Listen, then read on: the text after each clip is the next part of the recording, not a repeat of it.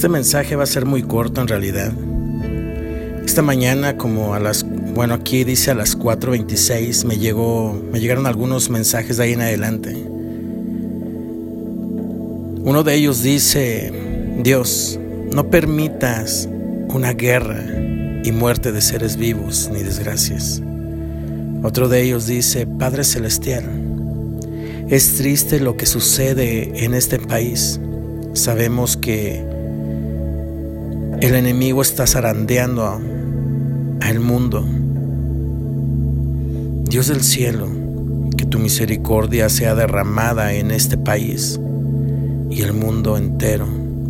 Sana nuestra tierra. El siguiente dice, Dios, ayúdanos, protégenos y ilumina a las personas que están provocando esta guerra sin motivo. Alguno que pare de hacer daño y tanta gente inocente que nada tiene que ver en este problema.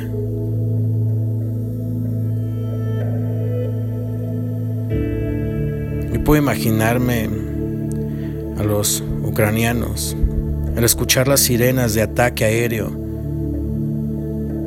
que sonaron en el centro de Kiev, cuando varias ciudades de Ucrania fueron atacadas con misiles y artillería rusos, lo que ha provocado que cientos de ciudadanos ucranianos abandonen su hogar en busca de refugio, colapsando las autopistas de salida y abarrotando las estaciones de tren.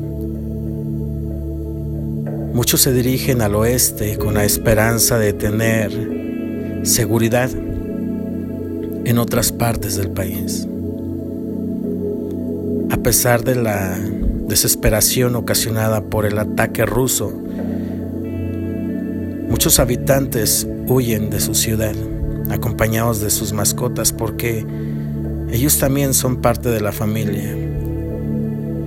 Oremos por Ucrania para que la violencia cese.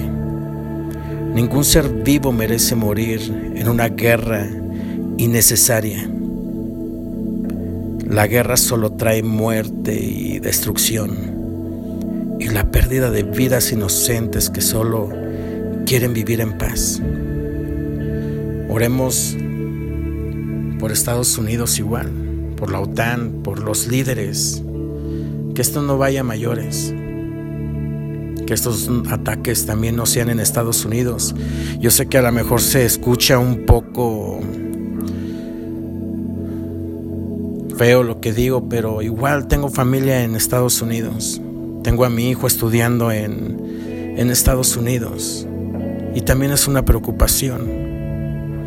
También nos estamos viendo afectados aquí en México, ya con la, con la economía. Oremos por un mundo mejor, oremos por la paz mundial, oremos por Ucrania. Yo puedo decir más cosas en este momento, pero yo creo que lo más importante es que empecemos a orar unidos por un mundo mejor por estas personas que se quedaron sin hogar. Aquellas personas que no sabemos si tienen dinero ahorita para poderse transportar. No me quiero imaginar a mi familia y a mí corriendo de un lugar a otro, aterrorizados. Oremos por Ucrania. Mi nombre es Asael Álvarez y estás escuchando Vivir con Enfoque.